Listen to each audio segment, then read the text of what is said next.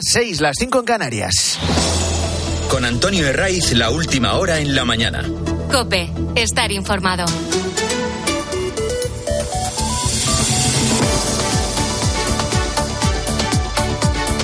Muy buenos días, estrenamos la mañana del fin de semana de Cope, es 17 de diciembre, sí, sí, en 7 días es Nochebuena, ya que no hay nada mejor que madrugar en domingo. Sigue el anticiclón, con lo que eso supone, sol por el día y heladas en zonas de montaña y del interior por la noche. Las temperaturas van a ser muy parecidas a las de ayer, con máximas de 18 grados en Sevilla y Cádiz, o de 17 en Murcia, Huelva, Alicante, Almería, esto en la península. En Canarias van a estar por encima de 22, pero eso no es noticia. Y hoy volvemos a encontrarnos con niebla a esta hora en la meseta norte, en Galicia, en el área cantábrica, también en los valles del Tajo y del Guadiana y en puntos de La Mancha. El domingo viene, que viene, que ya te digo, será 24 de diciembre. A esta hora, bueno, los más previsores o los más madrugadores estarán ya con los preparativos de la cena. Que luego uno se lía con los vermús y en los tardeos y le pilla el toro. Estamos en las vísperas de los días más importantes del año para los cristianos. Y sí, sabemos lo que se celebra, cuándo son las fiestas más señaladas, el 24, el 25, el 31, el 1, el 6 de enero. Pero es verdad que dependiendo a quién preguntes, las navidades eh, empiezan un día u otro. Para muchos comienzan con la preparación del Adviento. Hoy, tercer domingo de Adviento. Para otros con el sorteo de la Lotería del Gordo el viernes, que será 22. También los hay que identifican el comienzo de la Navidad con el descanso en las clases, en colegios, en institutos o en el trabajo. Y luego hay un elemento que en España nos acerca irremediablemente a la Navidad, que son los villancicos. ¿Desde cuándo se pueden cantar villancicos? Bueno, no hay una norma escrita, pero sí que se suele empezar a partir del Día de la Inmaculada, De la Purísima, el 8 de diciembre, y luego hasta los Reyes. Aquí en Cope, los compañeros de tiempo de juego y del partidazo han convertido ya en tradición su particular villancico y su estreno es todo un acontecimiento. Ha sido un año duro para este equipo, para toda la casa. Y como no podía ser de otra manera, el villancico de Deportes Cope mira al cielo y va dedicado a Pepe Domingo Castaño.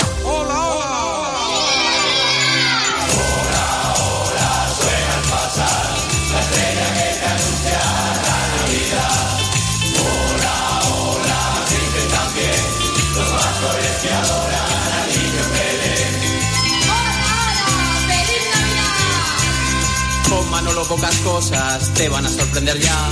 Va gritando hola,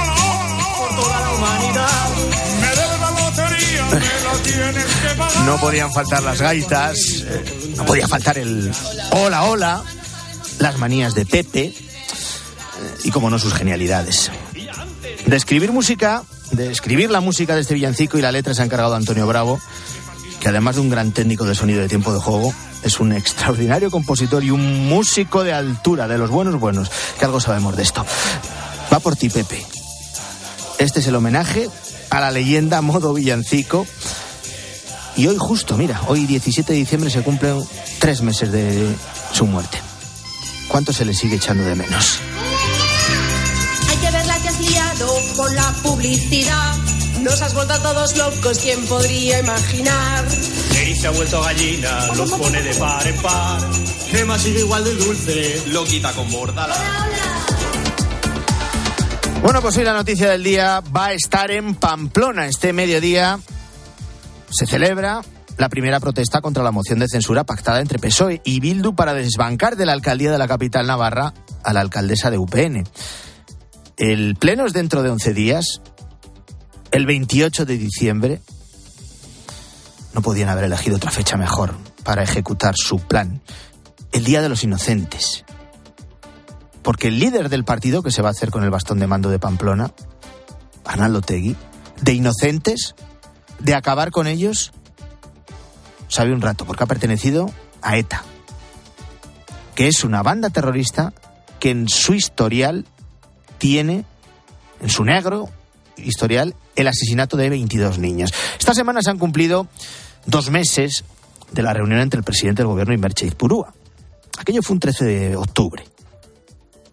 Sánchez no tuvo ningún reparo en fotografiarse con la portavoz de Bildu, que entre su historial de enaltecimiento del terrorismo tiene como gran logro para ellos, como gran infamia para el resto, aquella portada del diario Egin, el día después, en el que la Guardia Civil había conseguido liberar al funcionario de prisiones Ortega Lara.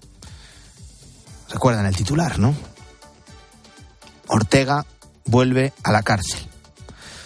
Eh, la foto entre Merchi Purúa y Sánchez no le provocó ningún tipo de repelús al presidente y desde entonces han estado ocultando lo que firmaron. Eh, lo de Esquerra lo filtraron, lo de Junts lo mismo, lo de Sumar, lógicamente también, pero lo de Bildu no. Y se sabía que había cesión de por medio, unas cuantas.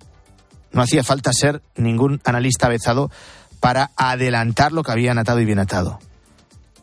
Y entre las muchas contrapartidas para Bildu está el Ayuntamiento de Pamplona. ¿Por qué no lo han hecho antes? Podrían haber dado ese mismo paso tras las elecciones del 28 de mayo y haberlo ejecutado cuando se constituyeron todos los ayuntamientos en España. Pero con la convocatoria anticipada de las generales el 23 de julio, Sánchez sabía que era una jugada que le perjudicaba. Entonces se dedicó a esconder sus verdaderas intenciones, que puestos a dar rodeos, en este caso sinónimo de la mentira. Él y todos los socialistas, que como la hoy ministra de Seguridad Social, El Said, han venido repitiendo que con Bildu no iban a pactar en Pamplona. Pero también he dicho, y de manera reiterada, que los socialistas no vamos a hacer alcalde a Joseba Sirón de Euskal Herria Bildu. Le faltó parafrasear a su jefe de filas, Pedro Sánchez, con eso de con Bildu no vamos a pactar. Si quiere se lo digo cinco veces, o veinte. Así que lo de la nueva ministra de Seguridad Social eh, hay que añadirlo también a la lista de cambios de opinión que dan para escribir un libro. ¿eh? Y son cambios de opinión repentinos, casi de un día para otro, porque durante el pleno de investidura de hace justo un mes, Sánchez tiraba de chulería para recordar al diputado de UPN Alberto Catalán quién estaba gobernando en el Ayuntamiento de Pamplona. ¿Quién gobierna el Ayuntamiento de Pamplona? ¿Con qué votos gobierna UPN el Ayuntamiento de Pamplona? Que pronto, que pronto se le queda vieja a Sánchez la fonoteca. Y cómo la retrata. Solo hace un mes de esto. Ahora hay que cambiar las preguntas. Y fijarse en otros territorios, en otros ayuntamientos. ¿Quién sigue gobernando en el consistorio de Vitoria? ¿Quién apoyó al PSE para que no gobernara Bildu? ¿Quién gobierna en el ayuntamiento de Barcelona? ¿Quién apoyó la investidura de Colboni y del PSC? De eso ha pasado justo medio año, pero hay quien cumple los acuerdos y otros que no cumplen ni su palabra. ¿Quién va a gobernar en Pamplona a partir del 28 de diciembre? ¿Gracias a quién? No había duda de que los votos de Bildu para la investidura de Sánchez no nos iban a salir gratis, y esto es lo primero que se ha desvelado. Por eso los intentos de justificar la moción de censura por parte de Ferraz de Moncloa y de sus terminales mediáticas no son verdad. No se los creen ni ellos. No cuela que el ayuntamiento estaba bloqueado, el ayuntamiento de Pamplona. No cuela que el próximo alcalde de Bildu, que, que ya lo fue, eh, Joseba Sirón, condenó a ETA. Y ya veremos si tampoco es verdad que el pacto de Pamplona se ciñe, se circunscribe a la capital navarra. Son excusas. Como recordaba esta semana Herrera en COPE, la todavía alcaldesa Cristina Ibarrola. Yo lo califico de todos modos como el pago del impuesto revolucionario del Partido Socialista a Euskal Herria Bildu, el pago regalando la alcaldía de Pamplona, eh, sin importarle Pamplona, sin importarle los pamploneses y porque es la única manera que tenía de ser eh, presidente del gobierno. Ya sabéis que en la mañana del fin de semana de COPE nos gustan los refranes. Y al PNV hay que recordarle lo de las barbas del vecino. El próximo año hay elecciones en esta comunidad. No hay fecha todavía concreta. Se estima que será en el primer semestre del año. Y viendo los cambios de opinión de Sánchez y sus mentiras, no sé si pueden estar muy tranquilos en el PNV cuando escuchan al candidato del PSE repetir una y otra vez que no harán lendakari a alguien de Bildu. Lo de ser él, el candidato del PSE, presidente vasco, con el apoyo de los Dotegui, esto no le daría tanto reparo. Por eso en el PNV ya sabe lo que les espera. Y el ejemplo, más que cercano, lo tienen en el Ayuntamiento de Pamplona. Te lo hemos contado, la cita es a mediodía, esa protesta contra la moción de censura, en la plaza consistorial, con una concentración convocada por UPN con el lema Pamplona no se vende. Convoca UPN, sí, y está previsto que acuda el presidente del Partido Popular, Alberto Núñez Fijo. Y ahora quiero que escuches esto. No es un villancico. Pero cada uno, bueno, elige la música que quiere escuchar. También en Navidad. Y no estaba muerto, no, no. Y no estaba muerto, no, no. Y no estaba muerto, no, no.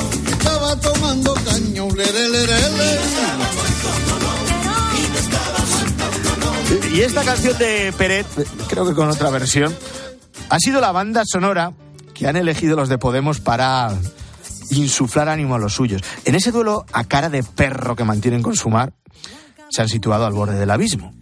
Podemos no tiene apenas representación en ningún territorio, no se han hecho con ningún ministerio en el gobierno, y tras romper con la coalición por la que se presentaron el 23J, sus cinco diputados han pasado al grupo mixto.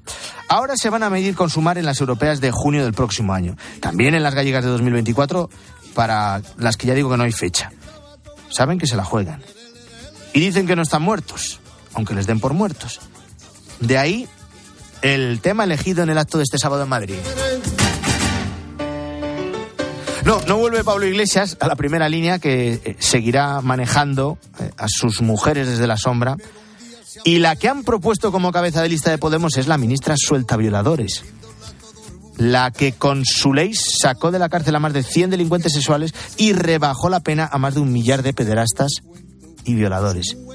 Ahora, Ione Belarra presenta a Irene Montero como el gran Mirlo Blanco cuando están al borde del abismo. Hoy quiero pedirle a Irene Montero, una militante extraordinaria, una mujer inteligente, honrada, de origen humilde, que se presente a las primarias de Podemos y que si así lo decide la militancia, sea nuestra candidata a las próximas elecciones europeas.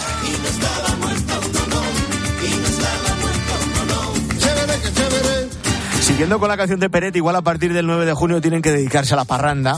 Sí, porque las elecciones europeas eh, también les dejan fuera de este Parlamento al que llegaron hace justo 10 años impulsados por el 15M, por el movimiento del 15M. Aquello fue una sorpresa, fue el gran campanazo de Pablo Iglesias con sus cinco eurodiputados y más de un millón de votos, quiero recordar. Una década después están al borde del abismo que suele ser el anticipo de toda desaparición. Están pasando más noticias en este domingo y te las cuento en titulares con Luis Calabor. Terrorismo. La Policía Nacional ha detenido a cinco yihadistas en España que formaban parte de una red de apoyo al Estado Islámico. Planeaban un atentado a gran escala en Francia. Esta red Está presente en tres continentes, Europa, Oriente Medio y en el centro y norte de África. Se suman a las 14 personas detenidas en el pasado noviembre por terrorismo yihadista. Choque en Málaga. 270 pasajeros han sido desalojados esta noche por un choque entre dos trenes de media distancia en la localidad malagueña de El Chorro. No ha habido heridos graves, aunque dos han sufrido contusiones leves. Se investigan todavía las causas, aunque se baraja la posibilidad de un descarrilamiento parcial de uno de los trenes. Juicio del siglo en el Vaticano. El Tribunal Civil de la Ciudad, de, de la ciudad del Vaticano ha condenado al cardenal Angelo Bacciu a cinco años y medio de cárcel por un escándalo financiero cuando era el sustituto de la Secretaría del Estado. Compró un edificio en Londres y generó un agujero de al menos 139 millones en las cuentas de la Santa Sede. Por ahora no irá a prisión porque sus abogados presentarán recurso. Parto telefónico. El Centro de Información y Coordinación de Urgencias de Valencia ha atendido por vía telefónica el parto de una mujer que ha dado a luz a una niña en una bañera en la localidad de Tabernes de, de, la Valdigna. Una profesional ha ido dando indicaciones por teléfono al padre para que todo saliese correctamente. La vida, que siempre se abre paso, incluso en una bañera. Así ha comenzado la mañana del fin de semana de Cope entre villancicos, entre la música de Peret y así hemos llegado a las seis y cuarto, que son las cinco y cuarto en Canarias.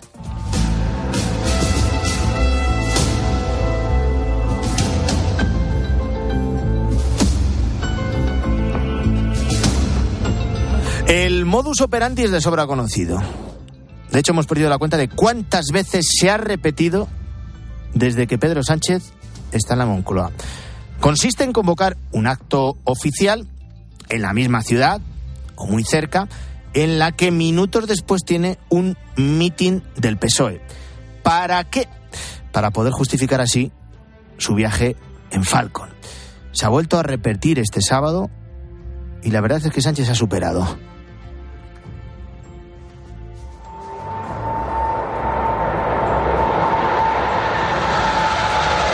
El presidente del gobierno cogió el Falcon desde la base aérea de Torrejón en Madrid a las 8 y 42 de la mañana. 50 minutos después, aterrizaba en el aeropuerto de La Coruña. En Ferrol, en la sede de Navantia, la empresa pública española de construcción de buques civiles y militares, tenía un acto para inaugurar una nueva fábrica en el astillero. También damos eh, un paso en el desarrollo de la nueva fábrica digital de bloques. eh, punta de lanza del plan de transformación digital del, de Una Navantia. primera, una primera en piedra este para una fábrica digital. Eh, tras ese acto, el presidente del gobierno tenía casualmente, esto solo para los que creéis en las casualidades, tenía casualmente en Santiago la convención política de los socialistas gallegos, a la que acudía Sánchez a arropar al candidato de su partido a las elecciones de 2024 a la Junta de Galicia. Y esta es la primera reflexión que me gustaría compartir con vosotros en esta convención autonómica después y al hilo de lo que ha dicho José Ramón. Porque eso es la política. La política no es destruir, es construir. Y decimos que La Sánchez política se ha no superado porque pese a que la distancia entre La Coruña y Santiago se puede cubrir en menos de una hora en coche, Sánchez ha hecho movilizar el, el Falcon eh, eh, desde La Coruña hasta Santiago. Un vuelo, ojo, de apenas 12 minutos.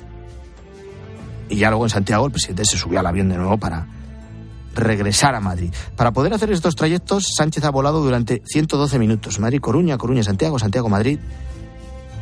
Lo que implica consumir el mismo combustible que dos españoles en todo el año.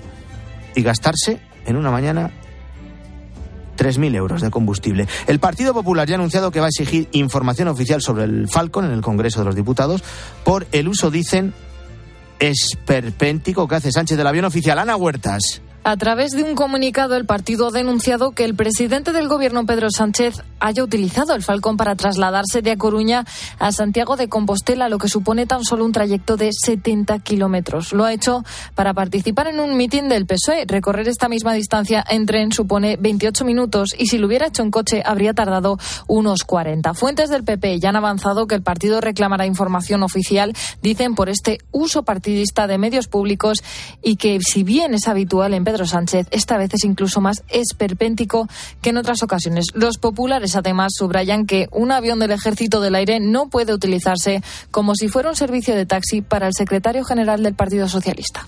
Gracias, Ana. Pedro Sánchez aprovechó ese acto de presentación del candidato socialista a la Junta para darse un nuevo baño de masas entre su gente, sin mencionar, por supuesto, en ningún momento, como era de esperar, a Puigdemont, ni esa reunión que ya han anunciado que se va a producir, esto lo han filtrado los separatistas, y a los que, bueno, en el PSOE, Moncloa, en Ferrat, les dan cierto asquito. No quieren hablar de esa reunión. Dicen que de momento no está agendada. En ese mitin, Sánchez volvió a poner el foco en el que para él es el gran problema que amenaza, eh, que amenaza a España y Europa. No hace falta ser tampoco una avezada analista para saber, para conocer y adelantarse a quién se refiere Sánchez. Yo lo digo con, con- con toda rotundidad y toda claridad al conjunto de la ciudadanía gallega y también española. La verdadera amenaza de nuestras democracias es una internacional ultraderechista a la que sí, aquí en España, frenamos con el voto el pasado 23 de julio. Y por eso tenemos que sentirnos profundamente orgullosos y agradecidos de la voluntad popular.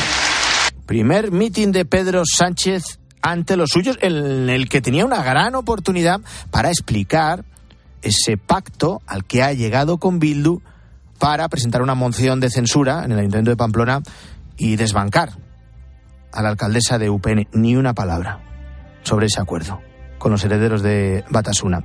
Es un nuevo paso, sin duda alguna, este acuerdo que agiganta su sensación de impunidad entre los suyos. Ricardo Rodríguez, buenos días. Buenos días. Pedro Sánchez se ve con las manos libres para cruzar una frontera tras otra, confiado en que la opinión pública terminará validando su hoja de ruta. Todo quedará amortizado. Esa lectura desde el alto mando del PSOE que llama directamente a abrir perspectiva, a relativizar, porque sienten el tiempo como un aliado para que el presidente culmine sus objetivos. En el conjunto del partido domina el silencio, incluso la falta de entusiasmo, pero entre los cercanos al presidente opera el optimismo de que la amnistía se va a ir agotando, al menos durante su tramitación en el Congreso, y hasta dan prácticamente por asumida la entente con Bildu. Hay una parte de la ciudadanía, interpretan, que quiere que se haga política. Los equilibrios con la amalgama de socios de derecha e izquierda, en particular entre Esquerra y Junts, resultan un frente permanentemente abierto, pero se aferran al campo de juego de presentar unidos PP y Vox. Hay que machacar la amenaza, según observan.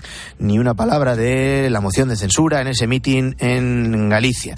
Eh, te recuerdo, hoy, a mediodía, en la plaza del Ayuntamiento de Pamplona, bajo el lema Pamplona no se vende, manifestación convocada por Unión del Pueblo Navarro, a la que irá la plana mayor del PP para mostrar su rechazo a esa moción de censura presentada en el consistorio de la capital navarra y acordada entre socialistas y Bildu. Maribel Sánchez se lanzan a la calle porque están convencidos de que después de entregar la alcaldía de Pamplona a Bildu, Navarra y también el gobierno del País Vasco irán quedando en manos de los herederos de ETA con la colaboración de los socialistas. Una manifestación a la que acudirán también la plana mayor del Partido Popular, encabezada por Alberto Núñez Feijo, que califica esta moción de censura como una prueba del pacto encapuchado que firmó Sánchez con Otegui para mantenerse en la Moncloa. Y es que el PSOE ha roto todos los puentes con los conservadores navarros y eso lleva a UPN a mostrar su tono más duro y llamarles traidores y trileros, pero también ha provocado la desconfianza empresarial con la Cámara de Comercio, con la Confederación Empresarial Navarra o con la Asociación para el Desarrollo de la Empresa Familiar cargando contra la inseguridad jurídica y sobre todo económica que provocan estos pactos con Bildu contra los que protestan en Pamplona. La mañana. Con Antonio Herraiz. Cope, estar informado. A esta hora las vías de media distancia que unen Málaga con Sevilla continúan cerradas tras el accidente de este sábado por la noche en la estación malagueña de El Chorro. Dos trenes han chocado lateralmente, lo que ha obligado a evacuar a 270 pasajeros que viajaban en los convoys. Dos de ellos, de hecho, tuvieron que ser atendidos por golpes leves. Álvaro Saez, buenos días. ¿Qué tal, Antonio? Buenos días. ¿Qué es lo que ha ocurrido ¿Y cómo ha podido pasar? Pues mira, ha sido a las nueve y media de la noche, en un momento en el que había un tren estacionado en la estación, el de dirección Málaga, y otro accedía en el sentido contrario. Renfe no ha dado aún ninguna explicación de por qué ha ocurrido este accidente y, según los testigos, todo apunta a que uno de los trenes haya descarrilado parcialmente y alcanzando así al convoy de la otra vía. Uno de esos testigos es Miguel. Los trenes no estaban abiertos en un principio, nosotros veíamos humo, los trenes descarrilados, eh, un tren que estaba también metido en el, en el túnel, no sabíamos eh, exactamente si habían heridos, si no, no sabíamos lo que, lo que nos podíamos encontrar. La verdad que era un poco, eh, era un poco shock al principio, decir a ver qué, qué, qué ha pasado, qué, qué, qué nos podemos encontrar. Según los bomberos, uno de los trenes ha sufrido una fuga de gasóleo, pero afortunadamente, como decías Antonio, esos 270 pasajeros pudieron ser evacuados sin ningún problema. De cara al inicio del servicio de este domingo, Renfe ha establecido un plan alternativo de transporte para los viajeros de esos trenes de media distancia entre Málaga y Sevilla. Los viajeros se van a desplazar entre Sevilla y Antequera en el tren habitual y el trayecto desde Antequera a Málaga y viceversa se va a realizar en las vías de alta velocidad. Los viajeros de paradas intermedias intermedias entre Antequera y Málaga lo van a hacer en autobús. Antonio de Ray. La mañana. Cope, estar informado.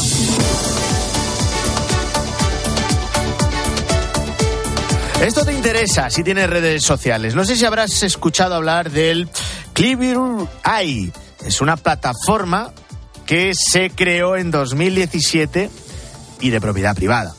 Ellos han desarrollado ahora un polémico software de reconocimiento facial que recopila imágenes por Internet para crear una base de datos. ¿Con qué objetivo? Permitir a los usuarios autorizados buscar y encontrar información sobre personas a partir de una fotografía. Todo esto se ha hecho con miles de millones de caras de todo el mundo, monitorizando aquellas fotografías que la gente publica en Internet sin su conocimiento y sin su consentimiento. Es tan eficaz que el FBI ya ha contratado a esta empresa para obtener información y actualizar su base de datos. Seguramente no hemos oído hablar de ella hasta ahora porque yo imagino que durante los primeros años su, su, base de datos sería pequeñita, no tendría gran capacidad de localizar o identificar personas y ahora que ya sí tiene una base de datos gigantesca, eh, está, como digo, en, en muchos medios de, de, comunicación por, por, la actividad. Aunque sí sabemos que, que un particular, yo, yo, por ejemplo no podría acceder a la plataforma, no, no está abierto al, al, al consumidor normal. Uh -huh. Esto decía Samuel Parra, que es abogado y experto en derecho digital en la tarde de COPE. En la Unión Europea, como te hemos contado en estos últimos días, ya se ha tramitado una ley pionera que pretende garantizar que los sistemas de inteligencia artificial de origen privado y comercial sean, por un lado, seguros y, por otro, que respeten los derechos fundamentales y los valores de la Unión. Pero es que esta herramienta no es legal en España desde hace ya varios años. Hay una ley que específicamente prohíbe lo que está haciendo Clearview y que luego además hay unas cuantas agencias de protección de datos nacionales que ya han sancionado, que han multado a Clearview y que han prohibido eh, que se capte la imagen de sus ciudadanos. Estamos hablando de Clearview, esa plataforma que se creó en 2017 de propiedad privada y que consigue eh, monitorizar a millones de personas en todo el mundo solo con sus eh, fotografías. Ahora con la nueva ley se pretende ampliar esa protección a todos los países de la Unión, aunque según este experto no se aplicará hasta 2026 la nueva ley de inteligencia artificial, pues me imagino que lo que supondrá eh, sea lo mismo que el reglamento de protección de datos. Una ley que prohíbe lo que está haciendo Clearview, eh, no se la podrán aplicar directamente a, Clearview más allá de una sanción si no la cumplen. Y, y, en segunda instancia, lo que también provocará será una pérdida de competitividad de las empresas europeas que no podrán hacer cosas que sí están dejando que hagan otras empresas que están, que están fuera. Aquí el problema es que los malos suelen ir por delante. Y estas prohibiciones no están impidiendo que haya usuarios que consigan hackear esas bases de datos y entrar y consultar la información que quieran. Según Samuel Parra, parece que la única opción real de que se pare los pies a esta plataforma es un bloqueo total. También tienen otras opciones, como por ejemplo el bloqueo simplemente de, de, la página web o de su plataforma desde la Unión Europea. Es decir, la autoridad, por ejemplo, española o francesa o griega, podría eh, imponer una orden para que un ciudadano griego, ya sea una autoridad policial o no, acceda a la plataforma. No se puede usar desde España, Grecia, etcétera. Si le bloqueas todo el tráfico europeo, pues oye, eh, eso seguramente le hará más daño que los 20 millones de euros que no va a pagar. Bueno, pues son los eh, peligros de la inteligencia artificial. Ahí está esa eh, nueva ley que se aprobó en el seno del Parlamento Comunitario. La semana en el seno de las instituciones comunitarias la eh, semana pasada, justo hace siete días, y que hay que ver ahora cómo se desarrolla su aplicación para poner freno a la inteligencia artificial para ponerle freno en todas esas cuestiones eh, que complican las, eh, los excesos éticos y morales. Este domingo, el plan número uno de mi lista es Tiempo de Juego. Con la penúltima jornada de Liga del año. Real Madrid, Villarreal. Le pega de lujo, ¿eh? Tiempo de juego con Paco González, Manolo Lama y el mejor equipo de la radio deportiva. El número uno del deporte. ¡Cuatro millones! Este viernes vamos a por el gordo. Desde las ocho y media de la mañana, Emocionate con el sorteo de la Lotería de Navidad en Herrera en Cope. Y si te toca... Pues yo me cogería la familia y me los llevaría a Nueva York. Síguelo también en cope.es, en tu móvil y en redes sociales. Y comprueba si tu décimo está premiado.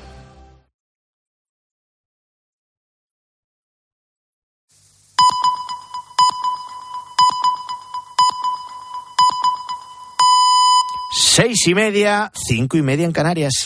Antonio de Ray. La mañana. Cope, estar informado.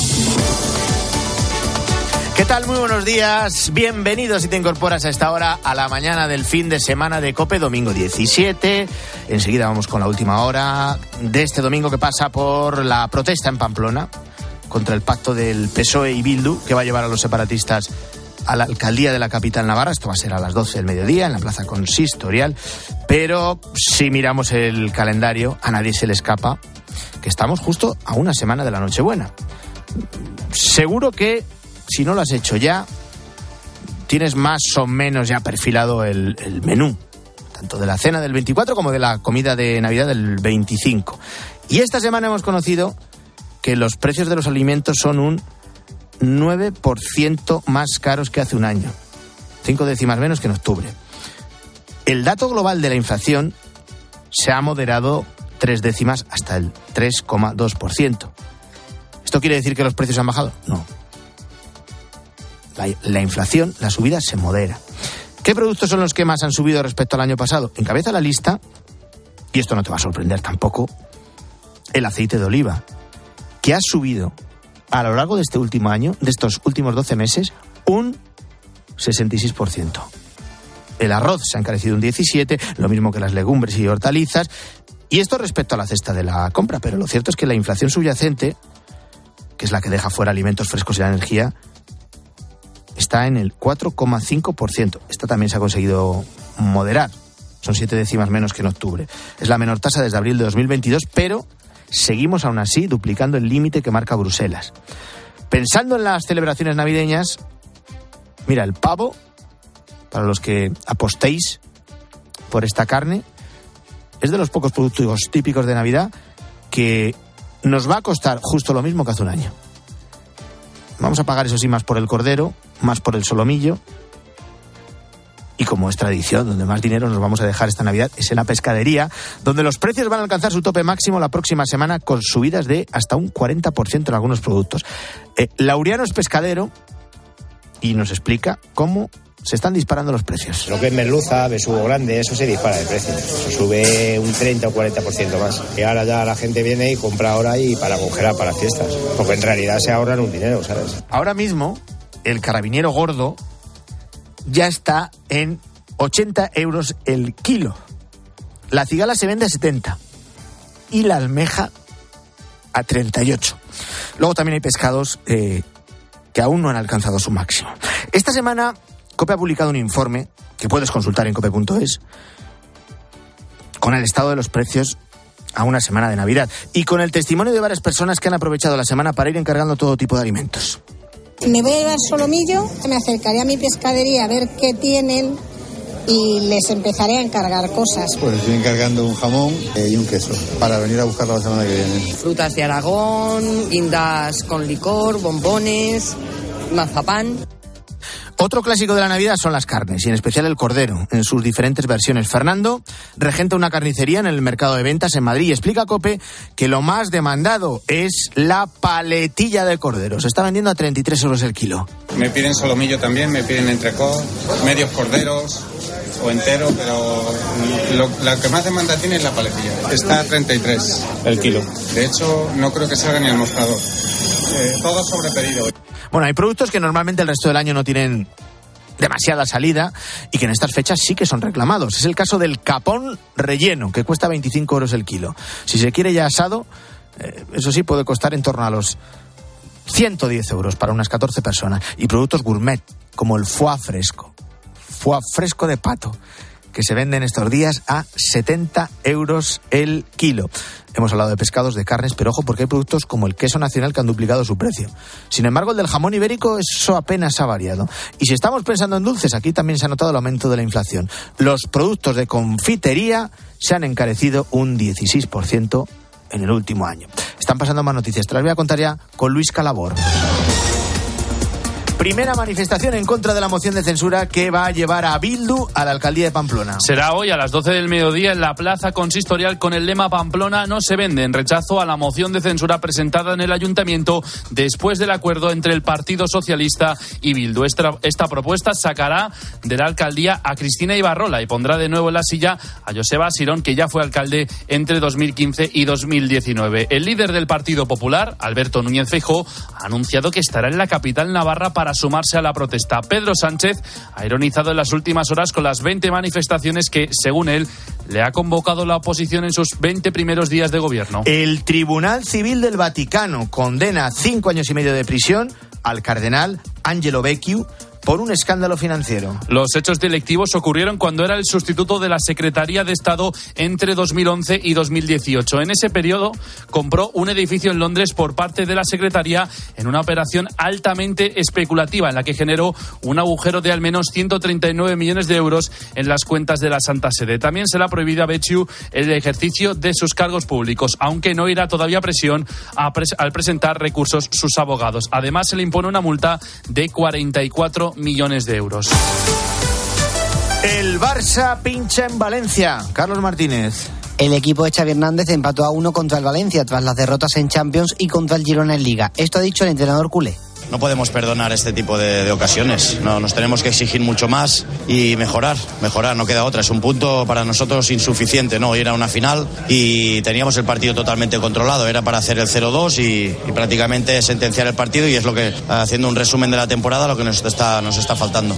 Otro entrenador que no ha ganado es Diego Alonso, que ha sido destituido del Sevilla tras perder 0 a 3 contra el Getafe y no conseguir así ninguna victoria en Liga desde que llegó en el mes de octubre. Además, el Athletic Club le ha ganado 2 a 0 al Atlético de Madrid y el Celta de Vigo 1 a 0 contra el Granada. Tiempo de juego comienza a las 12 de la mañana con cuatro partidos. Almería Mallorca a las 2 de la tarde, Real Sociedad Real Betis a las 4 y cuarto, Las Palmas Cádiz a las 6 y media y Real Madrid Villarreal a las 9 de la noche con la vuelta de Suameni. Y en badminton, Carolina Marín jugará la final del World Tour Finals contra Tai Tzu Ying a las 8 menos 20 de la mañana por el título de maestra. 6 y 37, vamos con lo que cuentan los periódicos en este domingo. Guillermo Vila, buenos días. Hola Antonio, ¿qué tal? Estamos en el día de la gran concentración en Pamplona contra el pacto del PSOE y Bildu, que va a arrebatar a UPN la alcaldía de Pamplona el próximo 28 de diciembre. Dolor por la entrega de Pamplona a Bildu, titula ABC, que brinda su portada a seis víctimas de la banda terrorista ETA, entre ellas Paloma Prieto, hija del jefe de la policía foral asesinado por la banda, que asegura Pamplona y Navarra siempre han sido el laboratorio socialista para gobernar con Bildu. Por su parte, el presidente de Unión del Pueblo Navarro, Javier Esparza, defiende en el mundo que la siguiente pantalla del pacto con Sánchez es liberar a los presos de ETA. Los pactos del PSOE con Bildu y con el resto de partidos independentistas que protagonizan también hoy varias entrevistas. Sí, en la amnistía no hay épica, es simplemente un mercadeo en un zoco impresentable, afirma en el debate el que fuera líder de los socialistas vascos, Nicolás Redondo Terreros. Recuerda además que Bildu sigue enalteciendo, engrandeciendo y fortaleciendo la leyenda de ETA. Sobre los pactos socialistas, opina por cierto también hoy el presidente de Murcia en el español, se pregunta López Miras, cuando Puigdemont proclame la República Catalana, entonces ¿Qué va a hacer Sánchez? Mientras Sánchez siga lo suyo, ya asume que se verá con Puigdemont, no hay fecha. Eh, lo dice el país, que incluso llega a afirmar que el presidente rompe con los últimos tabúes, es decir, que su impunidad ya no tiene límites. Sí, y el último tabú, así califica efectivamente el país el pacto de los socialistas con el partido heredero de Batasuna. Lo que ya parece encarrilado es la amnistía a la que se refiere también en el país el portavoz de Esquerra, Gabriel Rufián. Dice que parte del Poder Judicial intentará por todos los medios no aplicar esa medida de gracia. Precisamente hoy, en La Razón, la presidenta de la Asociación Profesional de la Magistratura, María Jesús del Barco, afirma hay una campaña de acoso y derribo al Poder Judicial e insiste, crear comisiones parlamentarias para controlar la, la, labor judicial no cabe en un Estado democrático. Precisamente, Guillermo, la razón leemos hoy cómo se está tensando la relación entre los ministros del PSOE y los de Sumar en el gobierno. Sánchez coquetea con el IBEX a espaldas de Díaz para calmar al poder económico, titula. Yolanda Díaz es la siguiente víctima. A Moncloa ya no le es útil a futuro seguir favoreciendo un liderazgo social alternativo que el presidente del gobierno necesita para él. Afirma Carmen Morodo en su crónica que a la vicepresidenta presidenta de Trabajo le tienen ganas en su gabinete continuista. Su problema no se va con Calviño. ¿Y qué dicen de Irene Montero, Guillermo? Pues ataviada con un pañuelo palestino aparece en la foto de portada del mundo. Es la última bala de Podemos en las europeas y protagonizará una pugna encarnizada con Sumar en esos comicios. Gracias, Guillermo. Es momento de escuchar lo que ha dado de sí esta semana. Lo hacemos a la luz de la línea editorial de la cadena COPE, José Luis Restán. En los desayunos de Nueva Economía Forum, el cardenal Juan José Omella ha subrayado esta semana que la Iglesia ha de trabajar codo a codo con todos por el bien común, sin entrar en el barro de las batallas partidistas. En tiempos de polarización y desencuentro, la Iglesia recuerda la necesidad de respetarnos, de no cejar en la ardua tarea por el bien común y de conducirnos dentro del marco jurídico de la Constitución. El cardenal mostró su preocupación por la falta de sentido de la vida en tantas personas de nuestro tiempo y subrayó el fondo antropológico de la crisis que padecemos. Se pretende vivir como si Dios no existiera y las consecuencias son demoledoras para el hombre que acaba por naufragar en medio de tantas soledades. Subrayó también que la Iglesia debe vivir siempre en salida, con estilo sinodal, como reclama el Papa, de modo que todos, fieles laicos, sacerdotes y obispos, seamos testigos convincentes de la vida grande y bella que trae Jesucristo a un mundo muchas veces roto, que necesita y espera signos de esperanza cierta y creíble. La decisión del Partido Socialista de Navarra de entregar el Ayuntamiento de Pamplona a Bildu mediante una moción de censura a la alcaldesa de UPN es la primera de las cesiones socialistas a una formación a la que el ministro Óscar Puente ha calificado como Partido Democrático Progresista. Esa es la valoración que hace el gobierno de quien es heredero político de ETA. No colabora para que se esclarezcan sus crímenes, continúa organizando homenajes a etarras y no ha pedido perdón a sus víctimas. En una notable reacción, el expresidente socialista de Aragón, Javier Lambán, ha lamentado que los herederos de ETA vayan a hacerse con la alcaldía de Pamplona y ha reconocido la desolación que le produce que lo hagan de la mano de los socialistas navarros. Pero sentarse con los herederos de ETA ya no es un tabú para el PSOE de Sánchez, como tantas cosas. Por ejemplo, la portavoz de Junts, Miriam Nogueras, cree que el pacto con Sánchez le legitima para decir y hacer lo que considere oportuno al margen de las leyes. Por eso ha señalado desde la tribuna del Congreso a los jueces Llarena, Marchena, Lesmes y Espejel, acusándolos de haber fabricado y difundido pruebas falsas para imputar a políticos independentistas. El Consejo General del Poder Judicial y el Tribunal Constitucional no han guardado silencio. El camino no va a ser fácil, pero afortunadamente las instituciones son fuertes y el Estado de Derecho, al menos por el momento, funciona. Así ha transcurrido la semana entre líneas COPE.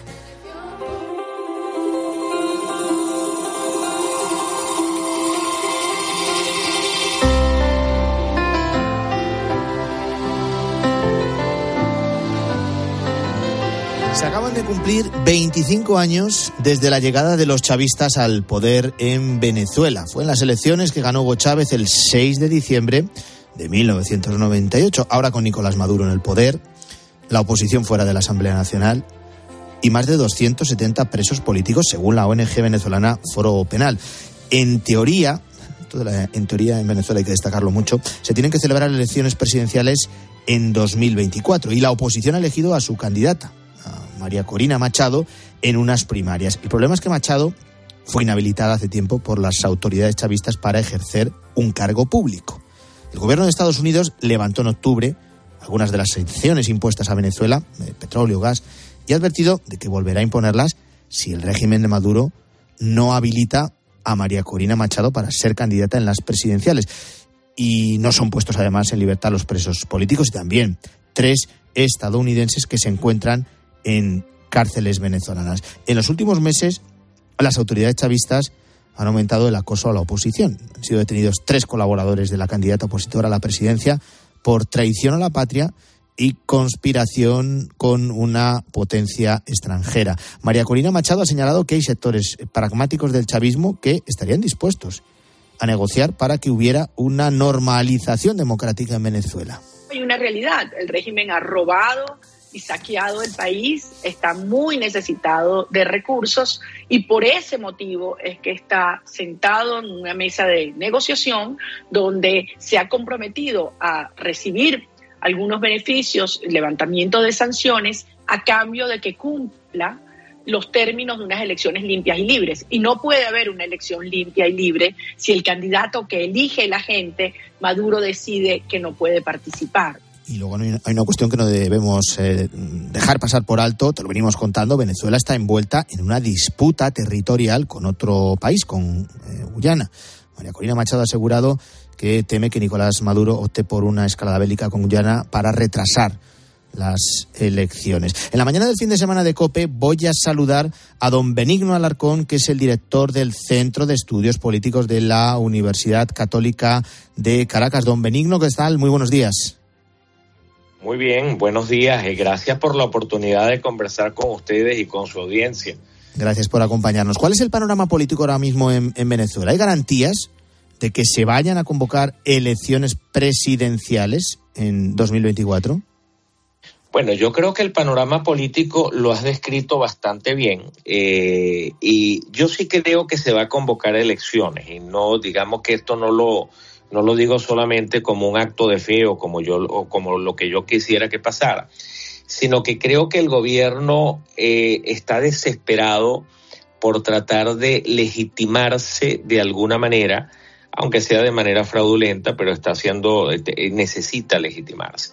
Y allí, eh, para el gobierno, el, el timing es esencial, porque hay que recordar que el próximo año también, eh, por pura coincidencia, tenemos elecciones en los Estados Unidos.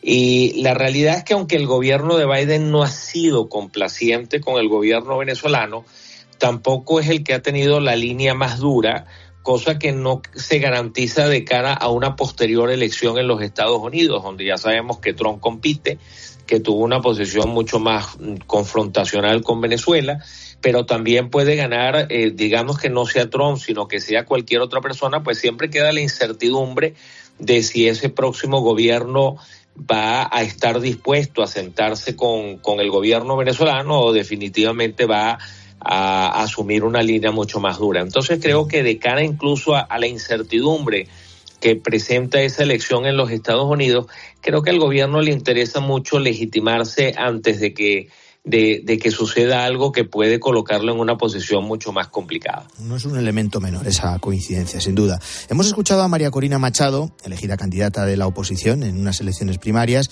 Eh, ¿Va a terminar siendo suspendida su inhabilitación o no? Y en tal caso, ¿qué posibilidad hay de que María Corina Machado gane las elecciones en Venezuela? Bueno, a ver, es más fácil empezar con la segunda pregunta. María Corina Machado, sin ninguna duda, sin ninguna duda, ganaría la elección en Venezuela, sin ninguna duda. Y esa justamente es la razón por la que el gobierno hace tanta resistencia al tema de habilitarla inclusive lo último que hizo para tratar de que no hubiera un retroceso en la flexibilización de sanciones, es decir, bueno, que se abría un procedimiento ante el Tribunal Supremo de Justicia para quien quisiera, eh, bueno, eh, apelar a esa inhabilitación, pues pudiera hacerlo. Cosa que es absurda tomando en consideración de que estas inhabilitaciones nunca se dieron a través de un procedimiento, sino por una decisión política. Entonces es difícil entender cómo yo voy a acudir al Tribunal Supremo de Justicia para discutir una decisión política, sobre todo un Tribunal Supremo de Justicia totalmente controlado por el gobierno. Eso no tiene ni pies ni cabeza. Pero para el gobierno es una forma de alargar, de, de dilatar una decisión de los Estados Unidos de retroceder en esas sanciones diciendo, bueno, pues estamos cumpliendo, eh, ya dimos un primer paso y ahora queda, pues, por decirlo así, la pelota en la cancha de los opositores que tienen que ir ante el Tribunal Supremo de Justicia, lo cual no tiene ningún sentido. Mientras el gobierno pueda evitar competir con María Corina Machado, lo va a hacer. Eh, mientras puede evitar habilitarla, lo va a evitar. El gobierno nunca va a habilitar a María Corina Machado porque quiere o porque acepta hacerlo, sino porque la presión internacional e interna lo obliga. Hasta ahora no existe ni esa presión internacional ni esa presión interna, pero todo pareciera indicar que en la medida que nos vayamos acercando a la fecha de la elección, esa presión tanto interna como externa pudiera aumentar y veremos si es suficiente para hacer entonces que habiliten a María Corina Machado. Pero no hay ninguna duda de que María Corina Machado ganaría esa elección. Y en el caso de que no sea habilitada, cualquier persona que se presente en la elección representando a María Corina Machado y con la aprobación de María Corina Machado ganaría esa elección. O sea que el gobierno está en una situación verdaderamente complicada. Le voy a hacer una última una cuestión que nos debe servir aquí en España con la distancia que mantenemos eh, con Venezuela, pero sí con la cercanía, con todos los vínculos eh, que tenemos, eh, que, nos ayude a entender mejor la, la, realidad ahora mismo. ¿Hay realmente en el chavismo sectores pragmáticos dispuestos a negociar que haya una normalización democrática en Venezuela? Sí, sí los hay. Lo que pasa es que lamentablemente esos sectores moderados del chavismo no son quienes tienen el control del, gobierno ni del partido de gobierno. Hoy en día, bueno, hoy en día no, desde hace mucho tiempo quienes dominan el gobierno y, lo, y el partido de gobierno son los sectores más radicales del chavismo. Aunque algunos interpretan erróneamente de que aquellos que se sientan en la mesa de negociación, o sea, el señor Jorge Rodríguez, eh, como presidente de la Asamblea Nacional del Parlamento venezolano, y Maduro, que digamos que es a quien él representa en la mesa de negociación, serían los moderados, mientras que otros actores, digamos, eh, más radicales, o por lo menos aparentemente más radicales, como Diosdado Cabello, siempre se presentan como los actores, bueno, radicales, de, de, más radicales del oficialismo. La realidad del asunto es que aquí estamos hablando de dos caras de la misma moneda, uno que juega al policía malo, otro que juega al policía bueno o moderado, pero al final del día son los actores radicales los que hoy en día tienen el control del gobierno y del partido de gobierno. Bueno, pues yo me voy a quedar con un titular de celebrar elecciones. Si es que es habilitada, María Corina Machado ganaría sin duda alguna esos comicios. Nos lo ha dicho Benigno Alarcón, que es director del Centro de Estudios Políticos de la Universidad Católica de Caracas y al que yo le agradezco mucho que nos haya acompañado en la mañana del fin de semana de COPE. Un fuerte abrazo. Gracias.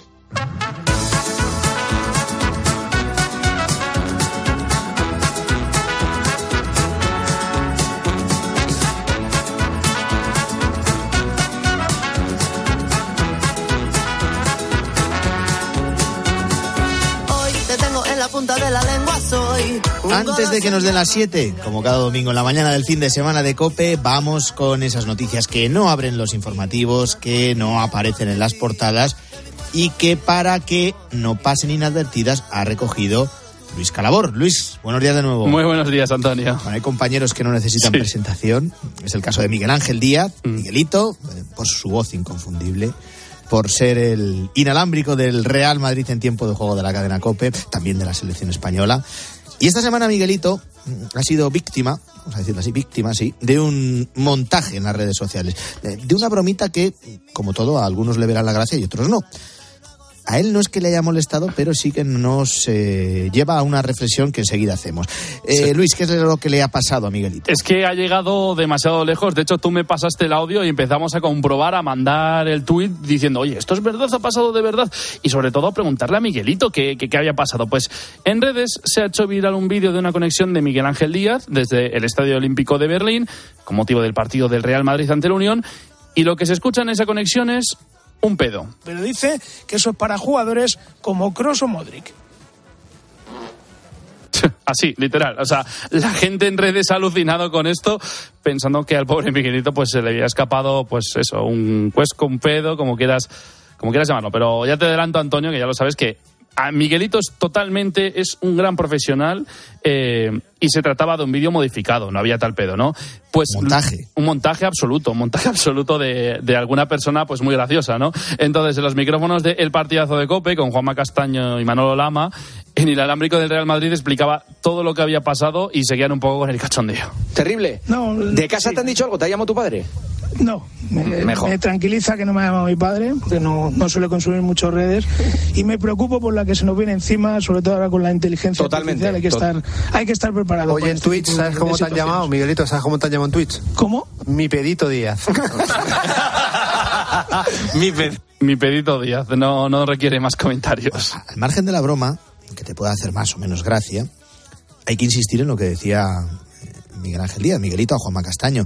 Eh, Esto no ha hecho nada más que empezar. Ni me imagino lo que va a ser con la inteligencia artificial, que te pone eh, serias dificultades para diferenciar lo que es verdad de lo que es un montaje. Lo que no es inteligencia artificial, y sí que ha sido cierto, es lo que ha ocurrido esta semana en el Pleno del Consejo Europeo, en plena sede del Parlamento Comunitario. Se coló un perro. No un pedo, un perro. Literalmente. El sonido. Sí, el, el sonido de un perro. Y como ha podido pasar esto, pues nos situamos, ¿no? Están en, en el Pleno y eh, comparece el presidente del Gobierno de España, precisamente Pedro Sánchez, y justo después la presidenta de la Comisión Europea, Ursula von der Leyen. Y de repente suena este ladrido.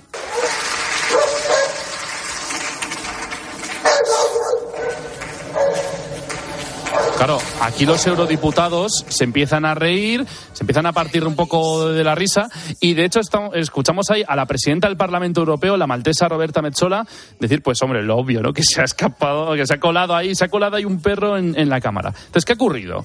Pues el animal era un perro de asistencia, un perro lazarillo, vaya, de estos de toda la vida, que estaba asistiendo a una persona invidente que estaba de público, ¿no? Entonces, claro, el perro se ha empezado a poner nervioso, pues porque es un animal y es como todos nosotros, y claro, sobra decir que se ha ganado la simpatía de todos, ¿no?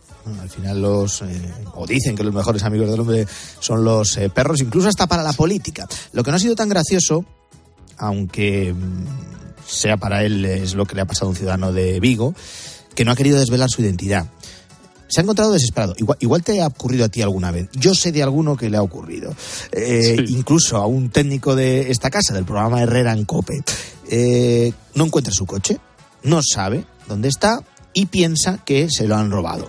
¿Por qué? Porque cree que lo había dejado en un lugar, ahí no encuentra nada, va al depósito de la grúa, tampoco está. En este caso, en este ciudadano de Vigo, que denunció que se lo habían robado, al final su vehículo, Luis, ha aparecido.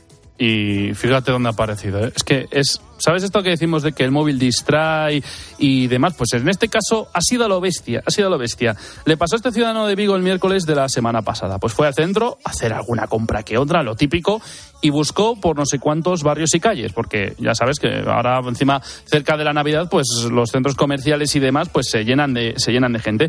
Encontró un lugar para estacionar el turismo. Y salió del coche y justo le llamaron por teléfono. Entonces, pues eso es lo típico de que vas con el piloto automático por la calle y no se acordó de dónde había dejado el vehículo hace unos minutos, ¿eh? hace apenas unos minutos, ni de dónde, ni de por dónde había caminado, ni nada de nada, nada, nada. Eh, pues estos días ha pedido ayuda pasando por diferentes medios de comunicación de la ciudad y el final de la historia es muy curioso, Antonio. Pues ha descubierto este pasado jueves que el coche estaba en un parking. Estaba en un parking, él, él imagino que habría vis, eh, buscado por la ciudad, pues lo tenía en el subterráneo, ¿no? En un parking. Eh, y encima un parking muy céntrico de Vigo, o sea, un, uno muy céntrico.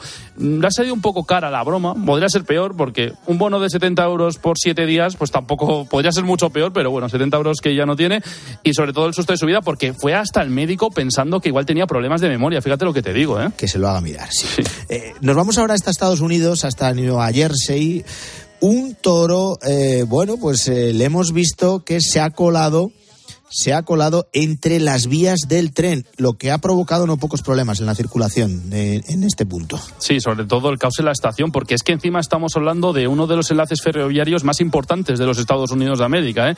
el que va de Nueva Jersey a Nueva York.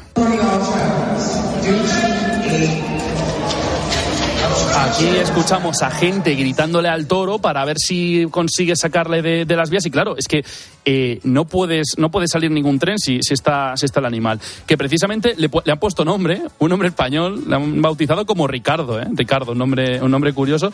Y nadie sabe cómo ha aparecido ahí, nadie lo sabe. El tren ha estado una hora parado sin poder salir y se lo han llevado al final a una protectora. Algunos se llegaron a pensar que era una plataforma, digamos, una campaña publicitaria ¿no? del equipo de la ciudad, que son los toros y demás, pero no, no, lo han desmentido. Es que nadie sabe cómo, cómo ha podido parar ahí en Alimar. Algún día sabremos la respuesta, pero pobrecito, ¿eh? pobrecito. Le, le han llamado toro si tiene cuernos, pero viendo sus hechuras a cualquier eh, animal ya le llaman toro. Sí. Que nos dan las siete. Gracias, Luis. Chao, chao. Si yo no quiero escuchar, pero tú me haces sentir. Si yo no quiero pero tú me haces volar. Si yo no quiero cantar, pero tú me haces creer que todo será posible si me quiero querer. Eh, son que son, son, son, mira cómo son. Que son las cosas, son que son, son, son, mira cómo son